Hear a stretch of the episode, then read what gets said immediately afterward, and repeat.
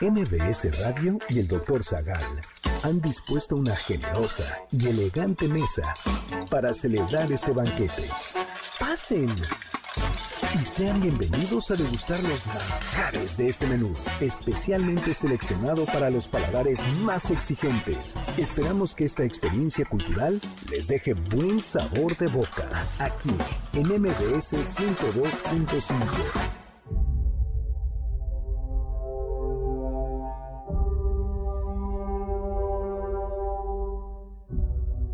es la melancolía? ¿Cómo ha ido evolucionando hasta nuestros días? ¿Cómo nos deshacemos de la bilis negra? ¿Por qué nos sentimos ansiosos? ¿Cómo se origina el tedio? ¿A quién ataca la asedia? ¿La tristeza fue considerada un pecado capital? ¿En qué órgano pensaban los antiguos que se alojaba la melancolía?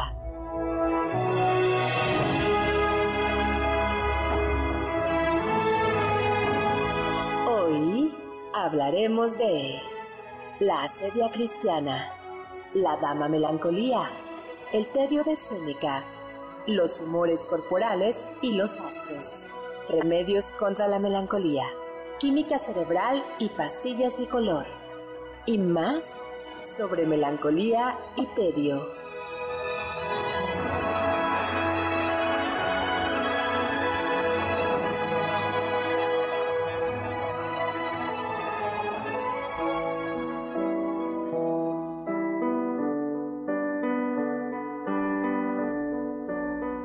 Yo soy como ese rey de aquel país lluvioso. Nada puede alegrarle, ni cazar, ni su halcón, ni su pueblo muriéndose enfrente del balcón. La grotesca balada del bufón favorito no distrae la frente de este enfermo maldito. En cripta se convierte su lecho blasonado, y las damas, que a cada príncipe hallan de agrado, no saben ya encontrar qué vestido indiscreto logrará una sonrisa del joven esqueleto.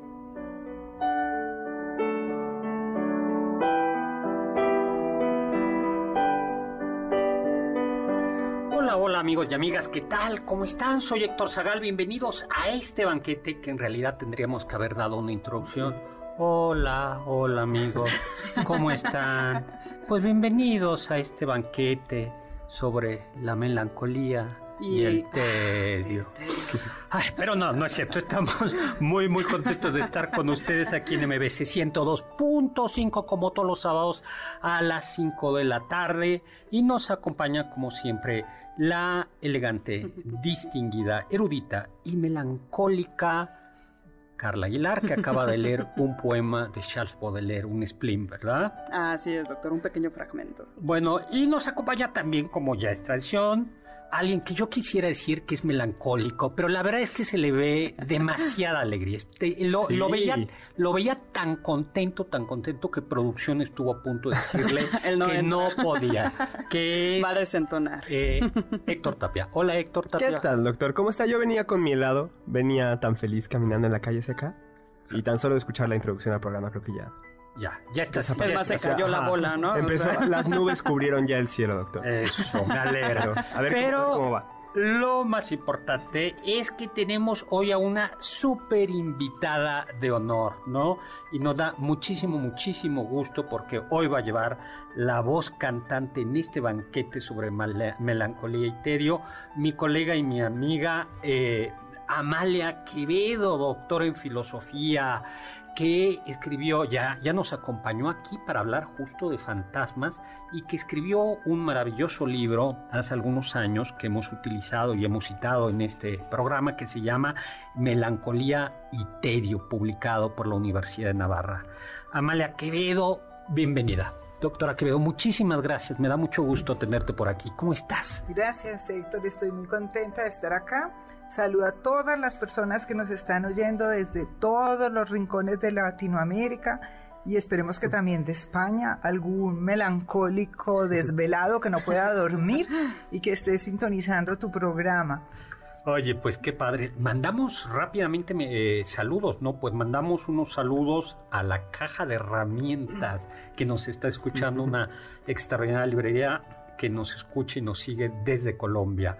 También le mandamos un saludo a Marco Antonio Oficial, que ya está escuchándonos. Eh, a Juan José Marín, que puso muy divertido una foto suya. Luego Jesús Ávila, que Ávila Tapia, que te conoce y que le diste clase, mm. Eh, que de Amalia y a mí también, eh, fuimos, le, dimos clase y está aquí. Y también está el señor Godinalis, ¿no? Que está ya por aquí. Bueno, pues entremos cuanto antes en tiempo. y también saludos, doctor, a quienes nos ven en Facebook, Live por la página de Facebook, Doctor Zagal. Hola, hola, ¿qué tal? ¿Cómo están? Bueno, entonces, primera pregunta, ¿no? Eh, ¿Cuál es la diferencia? ¿Es lo mismo aburrimiento, tedio, melancolía, depresión, spleen. Yo iba a, recitarles un poema que me había aprendido en la primaria, eso de Juan, eh, de Juan, de, ay, de Pesa, ¿no? Sobre eh, reír llorando, pero Carla me arrebató el micrófono. No es cierto. No me dejó, pero se los voy a recitar después. Oye, pero a ver, entonces, primera pregunta. Tedio, melancolía, spleen, depresión, es lo mi aburrimiento. A ver, comencemos primero por los por los jóvenes alegres. A ti te suena y luego le preguntamos al experto. O sea, es curioso, para mí melancolía sí lo relacioné mucho como a temas del amor por la canción. Por ah. vivir así. Camilo esto, claro. Justo. Entonces para mí siempre está la melancolía relacionada como al corazón, a esa parte. Con el amor no correspondido, ¿no? Exacto. Entonces, y ya después como que entra este terreno gris de qué es la nostalgia, qué es como el aburrimiento y tal. Pero para mí melancolía, por lo menos la cultura pop me hizo creer que es del corazón, doctor. a ver. Sí. A ver. la tristeza. Ay, la, la que viene, tú, Carlita. No sé, es que yo diría un poco que melancolía es como un estado de ánimo y a mí me suena un poco más que depresión, ya sabemos que tiene una cuestión más neurológica, ¿no? Que hay una parte material ahí de por medio. Muy bien, a ver, entonces, tedio, melancolía, aburrimiento, depresión, spleen, querida Amalia. Bueno, yo para estar tranquila tengo que saludar a las dos personas que me trajeron hasta acá, dos Danieles. Uno hace cinco años, cuando el desfile de los muertos e hicimos el programa sobre los muertos. Y yo le prometí, pero cada que yo quería saludarlo, tú me decías una pregunta de estas capciosas, como la que acabas de hacer. Y como era mi primera vez, no tenía la confianza para soslayar la pregunta y mandar el saludo. Entonces, un saludo muy cariñoso a los dos Danieles que me han llevado por todo México. Si son lo mismo, no son lo mismo, pero son parientes y como sobre todos ellos hay una nube oscura, no son parientes fáciles de discernir. Quizás el que no pertenezca del todo a eso, te diría a ti Héctor joven, es eh, el anhelo. El anhelo, lo, eh, el anhelo es más bien un concepto romántico que también duele, efectivamente, también duele, pero que nunca se ha confundido del todo con la melancolía.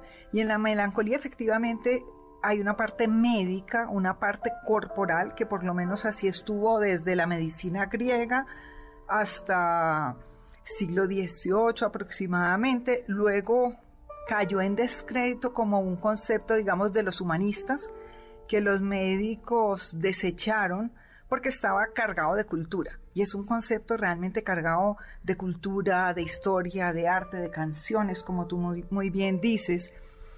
Y justamente es mérito de Freud el haberla reivindicado para la medicina. O sea, cuando Freud escribe duelo y melancolía, es un médico el que está otra vez trayendo al campo de la ciencia el concepto de melancolía. Eso es fascinante.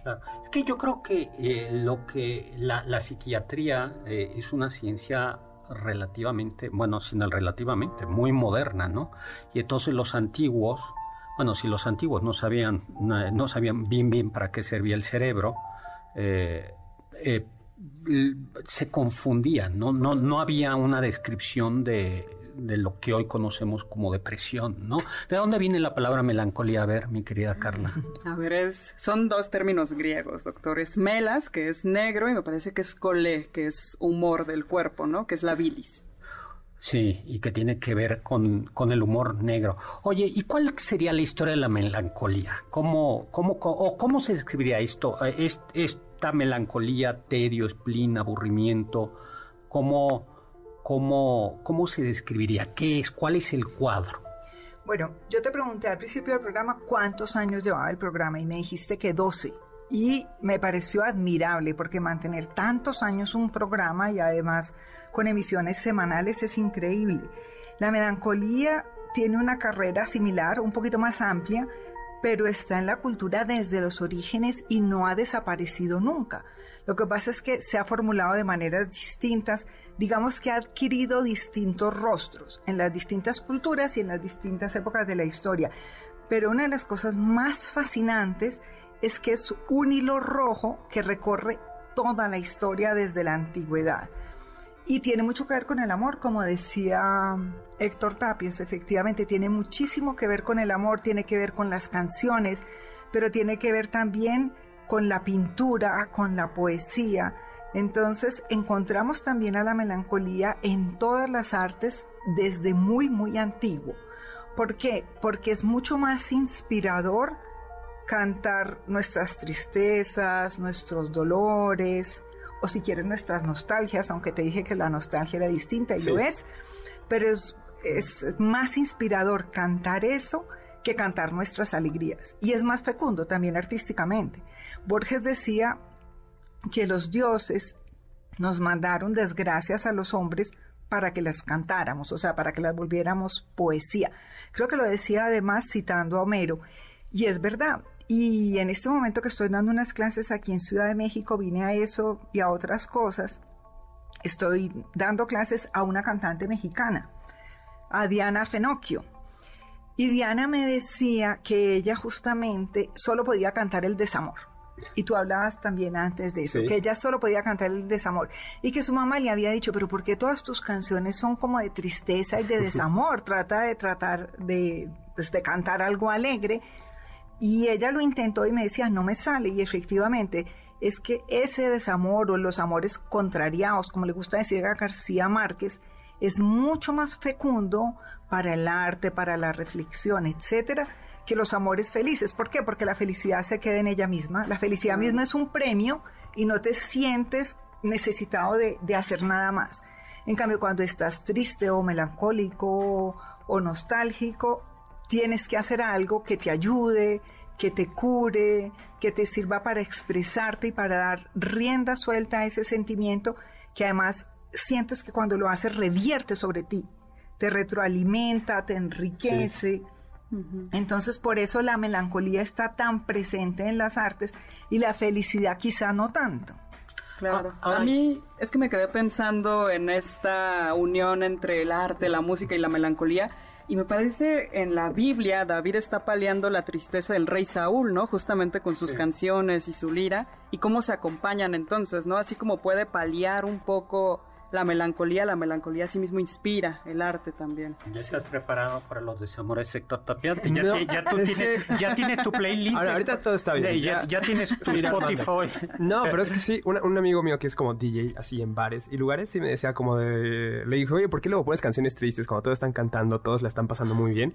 Me dice, espera. Y me invitó una vez a verlo y así. Y siempre que ponía las tristes, todo el mundo cantaba mucho más fuerte. Ay, así la, gente Todos tenemos un del corazón le salía como que lo sacas del pecho. Pues nos tenemos que ir a un corte y a mí me gustaría que al regreso rápidamente hiciéramos una descripción de lo que el pseudo Aristóteles en el problema dice sobre la melancolía para ver si logramos llegar hasta el siglo XXI hablando de depresión, tedio y melancolía. Le mandamos un saludo antes de irnos a eh, Lourdes Becerra, a Rosa María Montaño, a Víctor Guadarrama. Estamos en vivo 51 66 1025 y a Juan Manuel que también nos manda un saludo. Regresamos.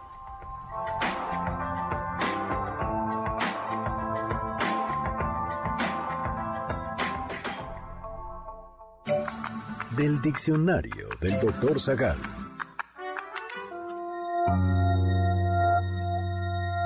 La noia italiana es sinónimo del ennui francés, que significa pena, tristeza, aflicción, desolación, malestar, desasosiego, fastidio, tedio, aburrimiento. Según el poeta Giacomo Leopardi, la noia es propia de los hombres de ingenio y es un mal que se escapa a la naturaleza. Quien la padece se siente muerto en vida.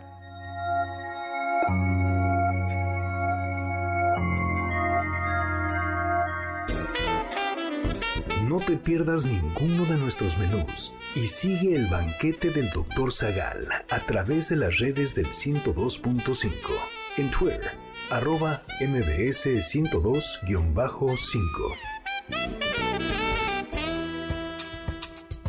¿Quieres felicitar al chef por tan exquisito banquete? Llámale al 55 51 66 1025 en MBS 102.5. Estás escuchando el banquete del Dr. Zagal. ¿Tienen algún comentario? Pueden contactar al chef principal, el Dr. Zagal, en Twitter, arroba hzagal.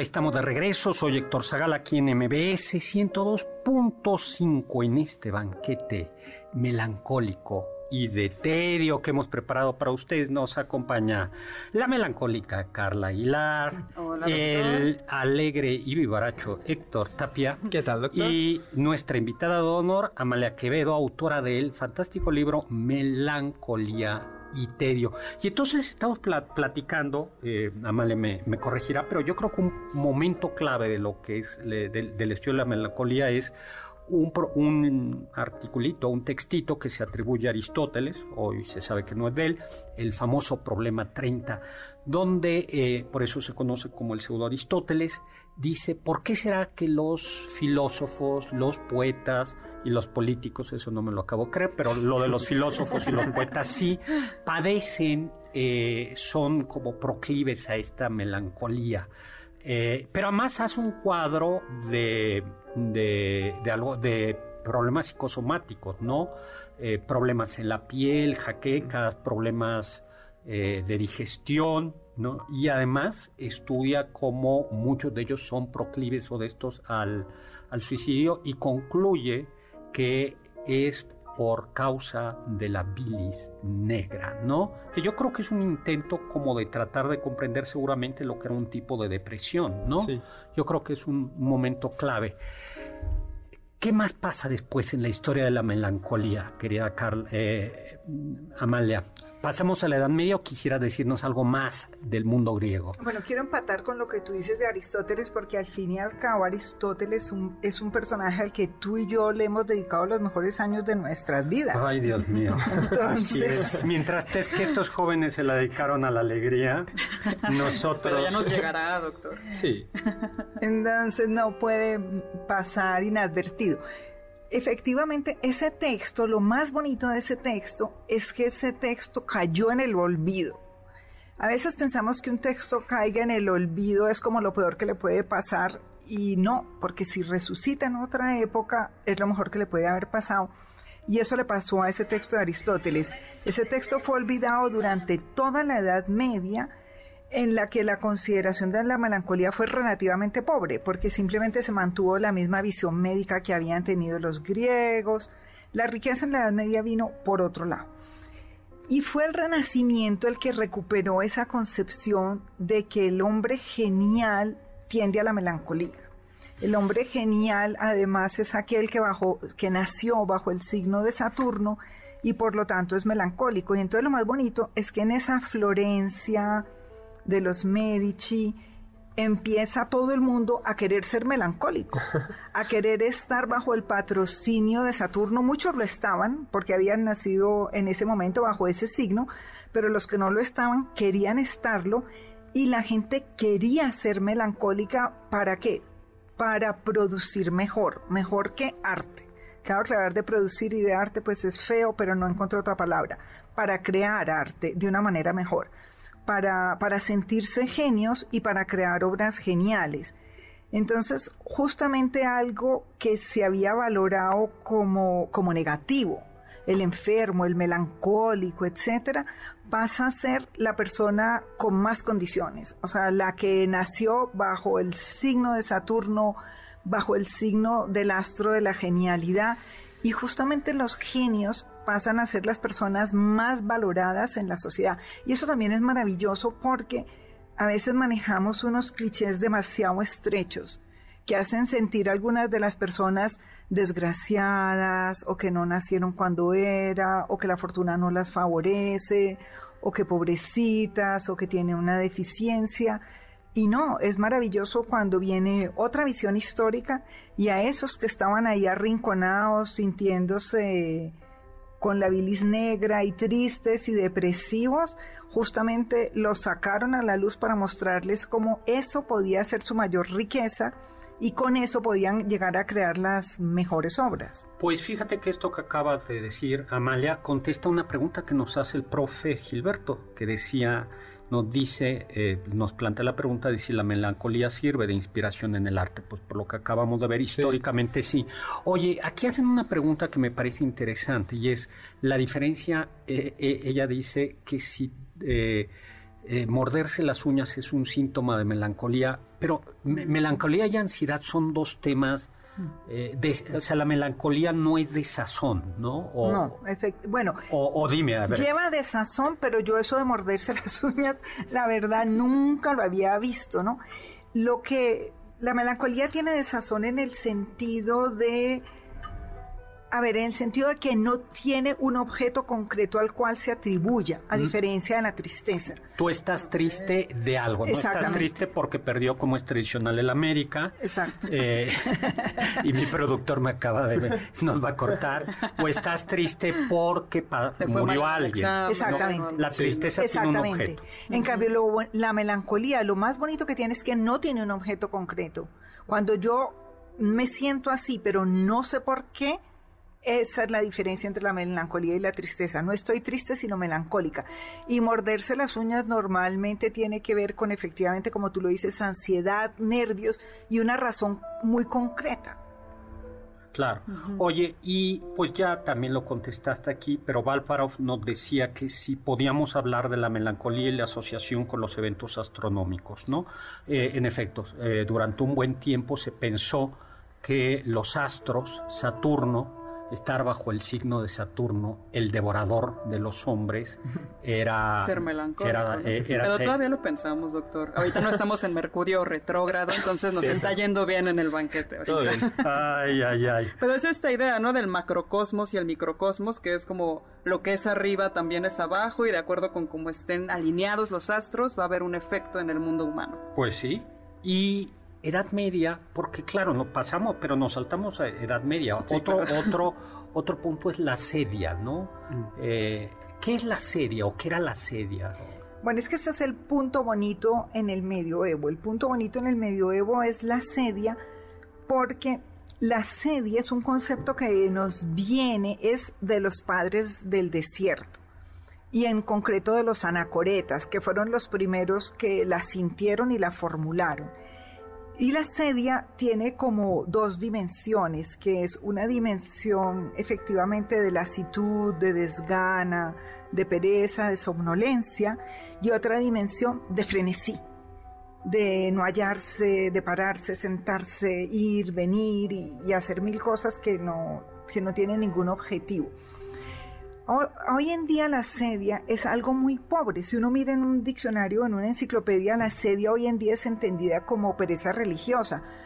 Pero justamente es uno de esos conceptos que tenemos que recuperar en toda su riqueza, porque tenía una riqueza enorme y ese es el gran aporte que hace el cristianismo y el gran aporte de, de la cultura medieval, el de la sedia, porque en el campo de la melancolía no aportaron nunca, no aportaron mucho, perdón. Pero bueno, como les decía al principio, son conceptos que se solapan. Spleen, tedio, ennui, melancolía, aburrimiento. Ennui? Bueno, el ennui es la versión francesa de, del tedio, pero es muy interesante que casi nunca se traduce porque a ver, porque no corresponde a ninguno de los vocablos que nosotros tenemos. porque no es tedio, no es aburrimiento, sino que es un sentimiento metafísico. Cioran dice que la Nui puede llegar a ser sagrado, o sea, que es tan metafísico, tan hondo, tan arraigado que puede llegar a ser algo sagrado. Entonces, se mantiene el término francés para mostrar que no nos estamos refiriendo a un aburrimiento ligero ni a un tedio más o menos profundo, sino a un fenómeno que sobre todo es moderno y que a mi modo de ver tiene una cierta cadencia nihilista, tiene un lado nihilista.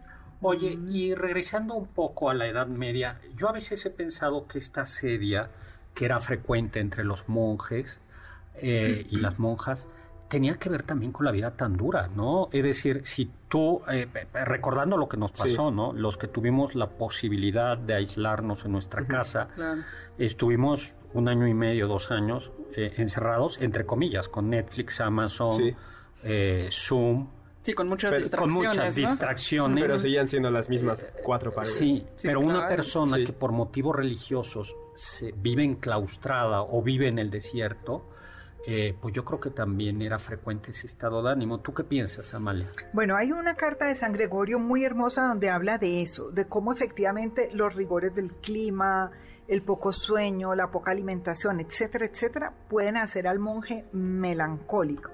Ahora, lo más fascinante de esa sedia y de esas experiencias del desierto y lo que también ha sido gran tema para el arte son las fantasías alocadas que yo no sé si tú las tuviste en la pandemia.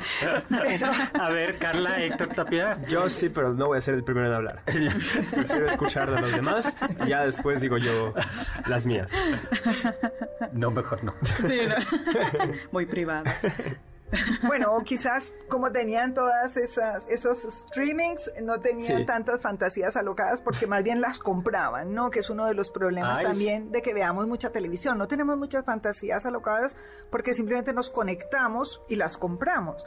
Yo puedo compartir una ahorita que... Bueno, dale, dale, dale. que de hecho hablé con mi psicoanalista que justo durante estos dos años de pandemia donde estuvimos encerrados, a mí me empezó a pasar que me daba mucho miedo que me saliera una cara blanca de muchas partes, ¿no? Y era muy fuerte, o sea, no podía dormir de eso, lo conté con mi psicoanalista y llegamos a una interpretación donde yo le decía es que es una cara que está como pudriéndose y me parece que soy yo. Y llegamos a la interpretación donde siento que me estoy pudriendo porque no salgo ya compartí una muy linda. ¿eh? Alguien más debe compartir otra fantasía. esas son las, fantasías que tenían los padres. Los demonios que acechan. Nos tenemos que ir a un corte y nada más le dejamos a Amalia que eh, a ver qué le parece. Dice, eh, Chava Láser nos dice que en el extranjero le preguntan cómo es México y él responde diciendo que somos melancólicos y artísticos. Que a, nuestro mm. corte, a nuestro regreso nos conteste Amalia si le parecemos melancólicos. Recuerden, estamos en vivo, eh, hzagal, arroba hzagal mi Twitter, 5166125. Y doctor, tenemos unos pases rápidamente para no ser completamente melancólicos. Vamos a dar unos regalitos. Tres regalitos. Un pase doble para la exposición de Frida Inmersiva. Un pase doble para Charlie y la fábrica de chocolates en el Centro Cultural. Y dos pases dobles para que vayan a ver su película favorita a Cinépolis. Lo único que tienen que hacer es llamar al 5166-1025. Así de fácil. Regresamos.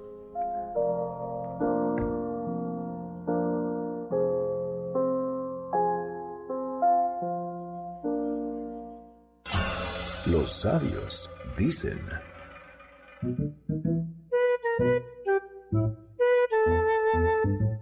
Tristeza y melancolía no las quiero en casa mía. Santa Teresa de Ávila.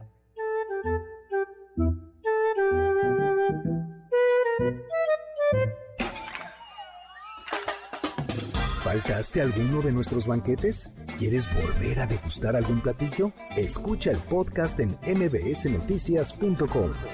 MBS 102.5. ¿Quieres contactar a los ayudantes del chef? Puedes escribirles en Twitter, arroba carlapaola-ab, Héctor Tapia, arroba Toy Tapia, Uriel Galicia, arroba U Cerrilla, Lalo Rivadeneira, arroba Geribadeneira.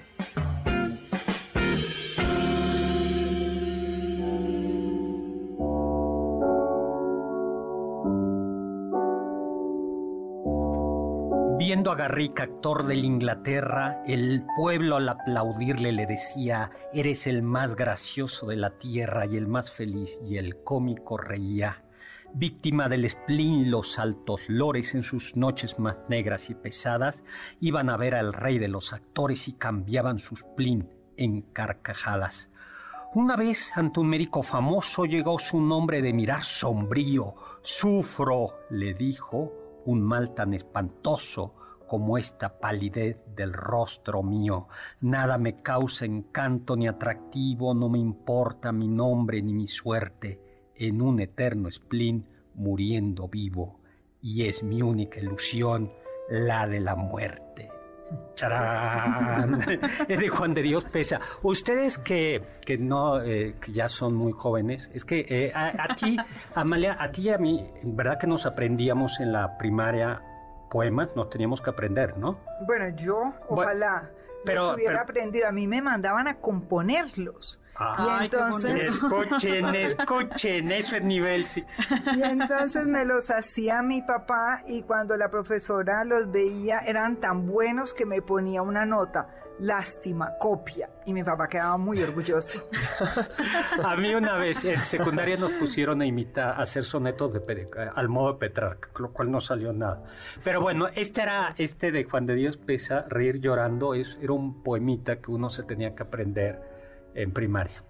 no, a mí ya no. No, Era pues los del Día de las Madres y Día de los Padres. Bueno, eh, el Día de las Madres había el este, este, este era como para fin del año o algo así, ¿no? Que la verdad es que es bastante empalagoso. pero yo lo quería, porque se los quería recitar, pero Carla no me dejó. Ay, no es cierto, pero pues, Me, Usted es el rey del micrófono. Ay, sí, no, no. Pero, oye, bueno, aquí aparece el split. Oye, entonces regresamos. Amalia, nos preguntan varias veces, y habíamos dicho eh, que si hay pueblos, eh, nos preguntaron si te parecía que los pueblos, eh, que los mexicanos eran melancólicos. Henry Hernández nos dice que sí hay pueblos o naciones más melancólicas que otras y eh, orgullosísimo de que eh, MRS Adriana eh, dice que es muy interesante el tema del tedio y que nos está escuchando en vivo, que ahora mismo es la hora del desayuno en Medio Oriente y que están en tiempo de Ramadán, que es este ayuno, este que no se puede comer mientras haya luz del sol. Pues un saludo. Muchísimos saludos. Hasta Medio Oriente, ¿no? qué padre, muchas eh, gracias. Fíjate, Daniel Vázquez, que si podemos platicar del término saudade. Ah, qué bien. Eh, sería otro programa, pero sería fascinante. A ver, rápidamente, así y algo distingue rápidamente, saudade de melancolía, así como de golpe. Bueno, la saudade también sé que es un concepto portugués intraducible porque tampoco en los otros idiomas tenemos algo que, equivalga. Pero bueno, si hay pueblos más melancólicos que otros, parece ser que sí. El pueblo inglés, de hecho, fue muy melancólico en la época isabelina. También hay épocas más melancólicas que otras, pero yo no diría que el pueblo mexicano es melancólico, nunca me lo ha parecido y siempre me ha parecido que es muy artístico. En esta avenida México me han impresionado dos cosas. La primera, la organización de la villa. Desde que empezó la pandemia he ido a, distintos lugares en el mundo, en Europa, en América. Y de la Villa de Guadalupe. De la Villa de Guadalupe, de la Basílica de Guadalupe. Nunca he visto un lugar tan organizado y de una manera tan amable, tan inteligente y tan racional como la organización de la villa. acabas de subir la moral. sí, yo estaba preocupado. ¿Qué, va a decir? ¿Qué va a pasar? Qué bien, qué bien. Impresionante. Ninguna iglesia en Estados Unidos ni nada que se le parezca, ningún evento impresionante y saludo a todas las personas que trabajan allá en la insignia nacional Basílica de Guadalupe y a los de protección civil, a toda la gente que está encargada de eso, porque además lo hacen con extrema amabilidad, cosa que no es fácil. Qué bonito. Entonces, por un lado eso me ha impresionado, pero por otro lado me ha impresionado lo creativos que se han vuelto, entre comillas, los conductores mexicanos. ¿Por qué? Porque los colores del semáforo pues no importan mucho, ¿no? Entonces... eso, es nada más como para... una sugerencia. Sí, una sugerencia. efectivamente. O un reto a veces. Exactamente. Entonces, ayer vi como un metrobús articulado de esos de varios bloques se saltaba olímpicamente el semáforo del Metrobús en pleno rojo, ¿no? Ay, qué vergüenza. Entonces, motos, bicicletas, eh, automóviles, camiones, yo llamaría a los mexicanos en eso a que sean un poquito menos creativos y más melancólicos y que piensen pues en las vidas de tantas personas, en la seguridad de tantas personas y en que México es una ciudad a la que amamos. Yo amo a Ciudad de México, pero es una ciudad en la que yo quisiera caminar más tranquilamente con mis pensamientos o los que quieran usar audífonos con su música, pero ya no podemos caminar tranquilos porque ya tenemos que andar con los cinco sentidos pendientes a ver de dónde nos van a cerrar, ¿no? Y los pasos de cebra de los peatones, yo estoy aterrada porque los carros me encierran como si les hubieran pedido que, trazaran sobre la cebra el perfil de mi cuerpo, ¿no? Entonces me han llegado a rozar, les prometo, uno me roza por delante, el otro por detrás y mientras yo estoy cruzando me encierran literal. Entonces, en ese sentido sí creo que un poquito menos de creatividad sería deseable. Oye, más melancolía, menos neurosis, ¿no? eh, Mario Urbina eh, hace una observación muy interesante. Dice, la flora intestinal tiene efecto directo sobre la salud mental como la ansiedad y la depresión. Eh, y Marco Antonio Oficial nos dice, bueno, no me dijiste si había diferencia entre saudade, cuál era así como de un minuto o de 30 segundos. ¿Cuál sería la diferencia básica entre saudade y melancolía? Bueno, no la sé, la verdad nunca la he pensado, pero es que la saudade también tiene que ver con la nostalgia de la que habló al principio Héctor, y que yo le dije que es un tema sobre todo romántico, que es la Sehnsucht alemana, ¿no? Que es la nostalgia. Entonces, no sabría, en ese sentido no sabría porque Pessoa, que es mi autor favorito en lengua portuguesa, habla sobre todo del tedio también de la saudade, pero especialmente del tedio, porque él lo sentía de una manera metafísica. Él es uno de esos poetas metafísicos que sentía muy hondamente el tedio. ¿Es lo mismo melancolía que tedio?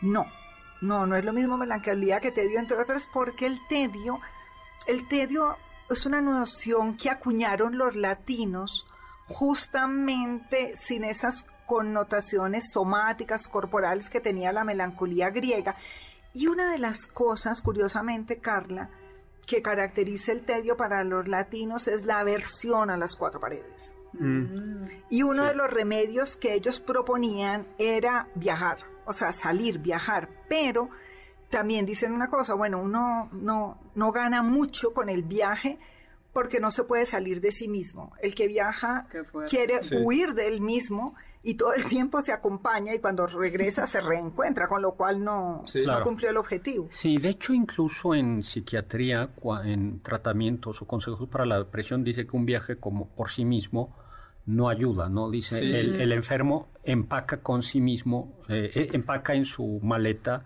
los problemas, ah, ¿no? Yo lo experimenté un poco más fuerte ahora en la pandemia, porque antes te ibas de viaje y regresabas y sí, pues medio te quedabas triste de lo bien que la pasaste y tal. Pero en las dos, tres ocasiones que llegué a salir un fin de semana en pandemia a la playa con unos amigos o fuera de la ciudad, regresaba y me pegaba muy feo.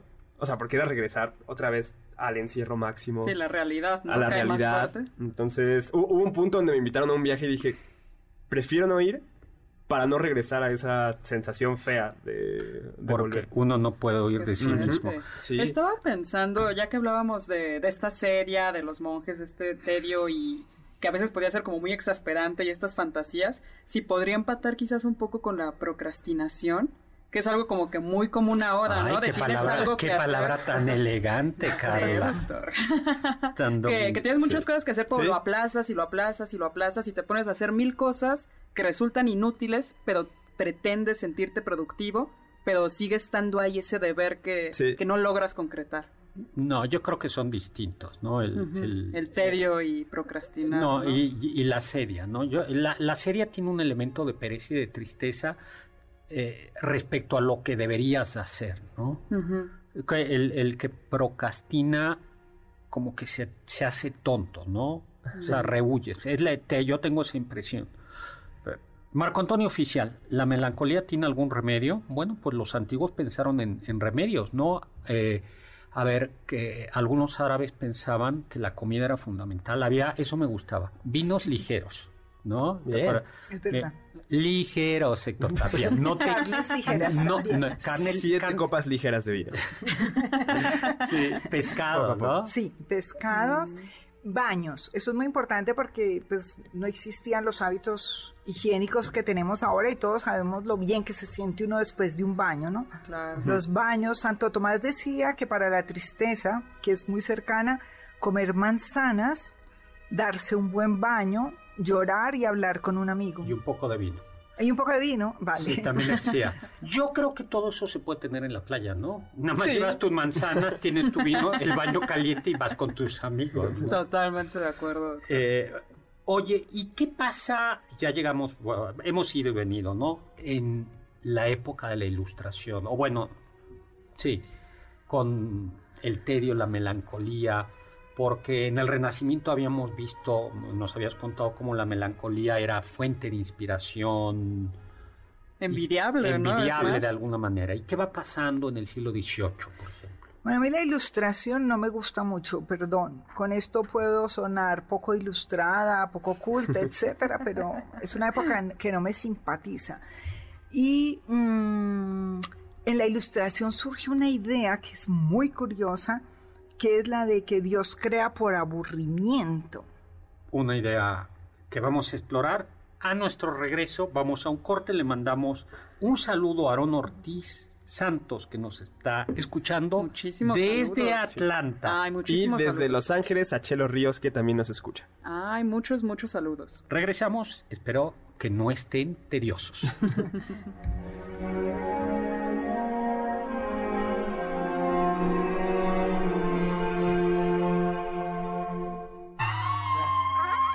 Escuché que... Sí. La novela Niebla de Miguel de Unamuno muestra un gran interés en el aburrimiento. En ella, Unamuno afirma que el aburrimiento es el fondo de la vida y el aburrimiento es el que ha inventado los juegos, las distracciones, las novelas y el amor. Todos estos sucesos cotidianos, insignificantes, todas estas dulces conversaciones con que matamos el tiempo y alargamos la vida. ¿Qué son sino dulcísimo aburrirse?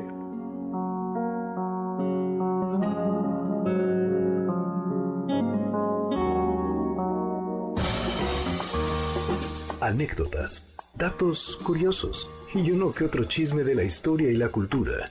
Sigue el banquete del Dr. Zagal a través de las redes del 102.5 en Instagram, arroba mbs 102.5.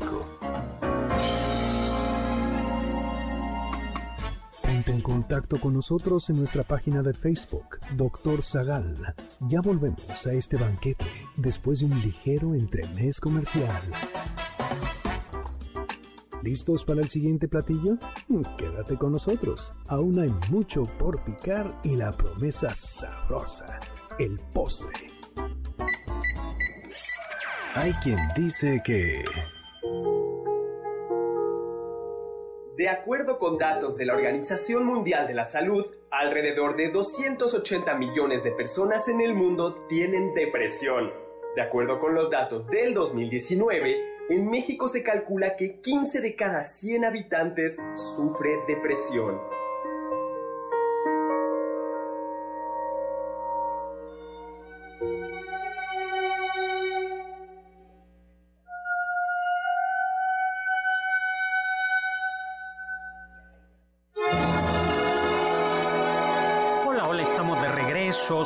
Soy Héctor Zagal. Estamos en este banquete que esperamos que no los esté aburriendo, en este banquete que se llama el Melancolía y Tedio, con una invitada de honor de lujo, eh, la doctora Amalia Quevedo, que estamos en realidad comentando su libro, eso es lo que estamos haciendo, su libro Melancolía y Tedio, Melancolía y Tedio, que es un libro que no es, que es, eh, que no es tedioso para nada, gracias. Esa era la esperanza. Eh, eh, y no, lo es. Lo pueden conseguir, por favor. Y, em, comienzo con una frase ya de muy, muy bonita que, a mí me, me parece eh, extraordinaria, de Amalia. Dice, el aburrimiento profundo nos saca de la alienación que habitualmente nos domina para devolvernos a nosotros mismos. Hay que perder el miedo a apagar todos esos adminículos que hoy nos permiten estar conectados y comunicados. Seguramente nos aburriremos, pero ese aburrimiento marcará el comienzo del camino de regreso a casa, el inicio del retorno hacia uno mismo, sin pasar por ese despojo que entraña el tedio, por esa pobreza insípida y oscura, no se puede acceder al fondo auténtico del yo desnudo y solo. ¿Ya ves? Mi querido Héctor Tapia, tú que te tienes, ¿cuántas redes sociales tienes? Eh, pues todas las habidas y por haber, pero a veces ya nada más estoy como por, por estar. O sea, no, no activo, estoy nada más. Pero es horrible, ¿no? Cuando se apaga, no sé, estás scrolleando, se apaga la pantalla y te muestra la pantalla negra tu reflejo triste, con, insomnio a las 3 de la mañana diciendo qué hago aquí. Sí. Nota personal, saludo, doctor Sagal. Me encanta la frase de Carla, más melancólicos y menos neuróticos. Podría mandarle saludos y que le, mandemos, le mandamos saludos a Armando, Eliana, que nos muchísimos, muchísimos saludos. están, eh, que nos están escuchando escuchando. Bueno, rápidamente en la ilustración había que desterrar la melancolía con el trabajo duro, trabajar y trabajar y trabajar. Y lo que tú decías, Marx pensaba que el tedio era como una enfermedad. Una enfermedad de los burgueses en realidad y que la realmente el ser humano se iba a completar en el trabajo manual. Entonces los obreros eran quienes estaban cerca de ello en realidad. Lo cual no es del todo exacto, ¿no? Porque te puedes aburrir haciendo en el trabajo claro, algo muy automatizado, entonces ya se pierde y bien podría ser desplazado por un brazo robótico. ¿Y dónde está tu humanidad entonces?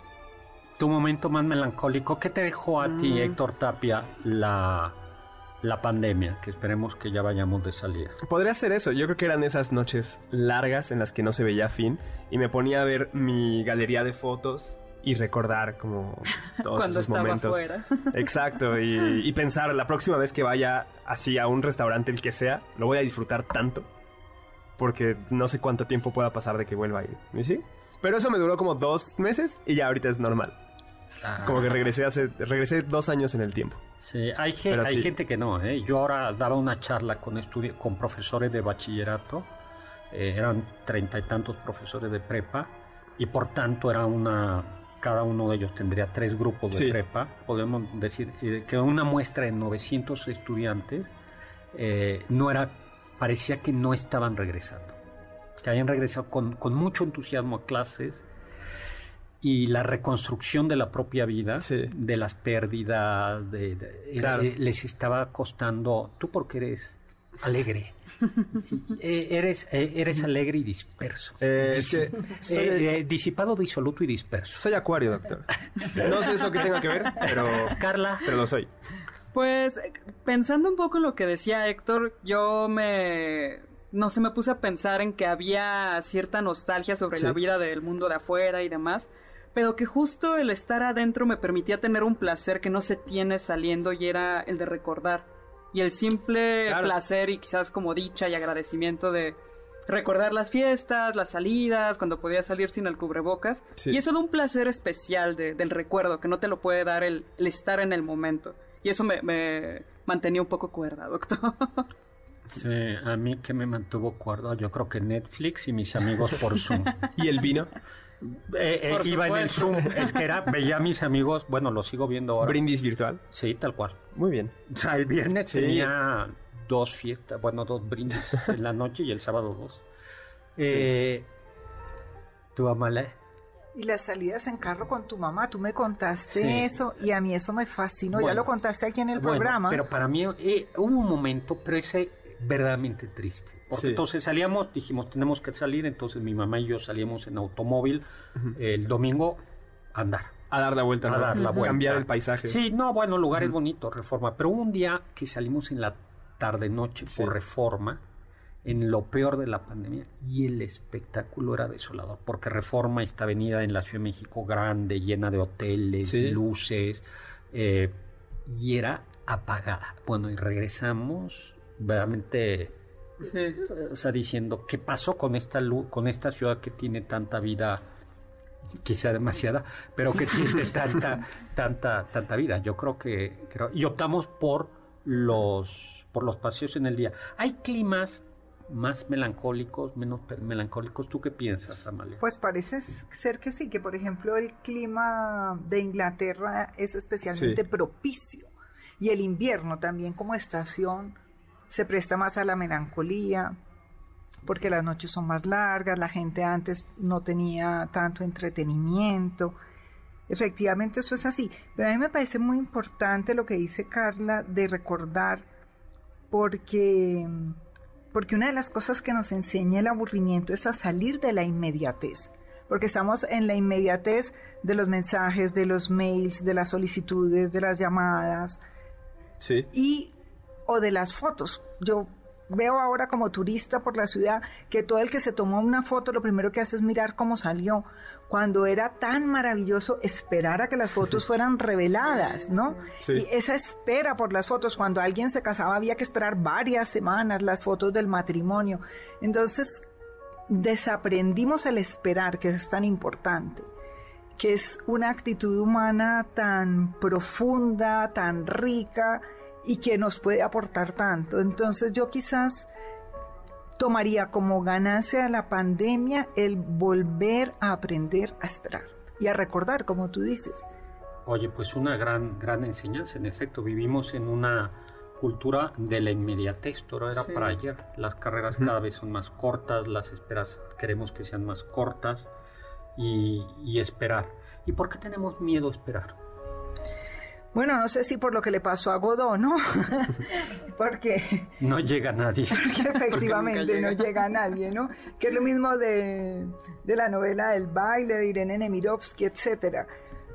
Mm, porque quizá hemos perdido la esperanza, pero el problema con la esperanza es que se ha fundido con una noción que no le hace más que daño, que es la de optimismo. Nuestro gran amigo y maestro Alejandro Llano dice, yo no soy optimista, pero soy esperanzado. Entonces, cuando perdemos esa distinción, se nos, se nos borra la grandeza del esperar, que no tiene nada que ver con la frivolidad, la inmediatez, la tontería y el infantilismo del optimismo. Nos tenemos las, lamentablemente que ir, a ver, una palabra, remedio contra el melancolía.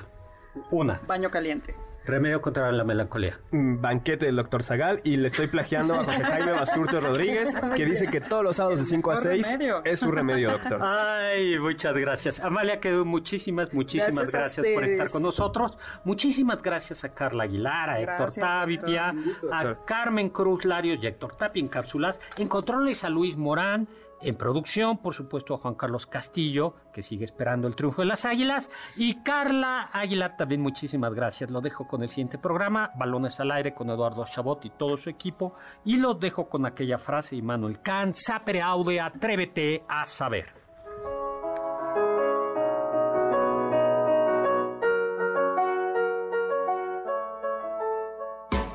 Confiamos que este banquete ha sido un deleite gourmet y cultural. Gracias por escucharnos y nos esperamos el próximo sábado con una deliciosa receta que seguro será de su agrado. MBS 102.5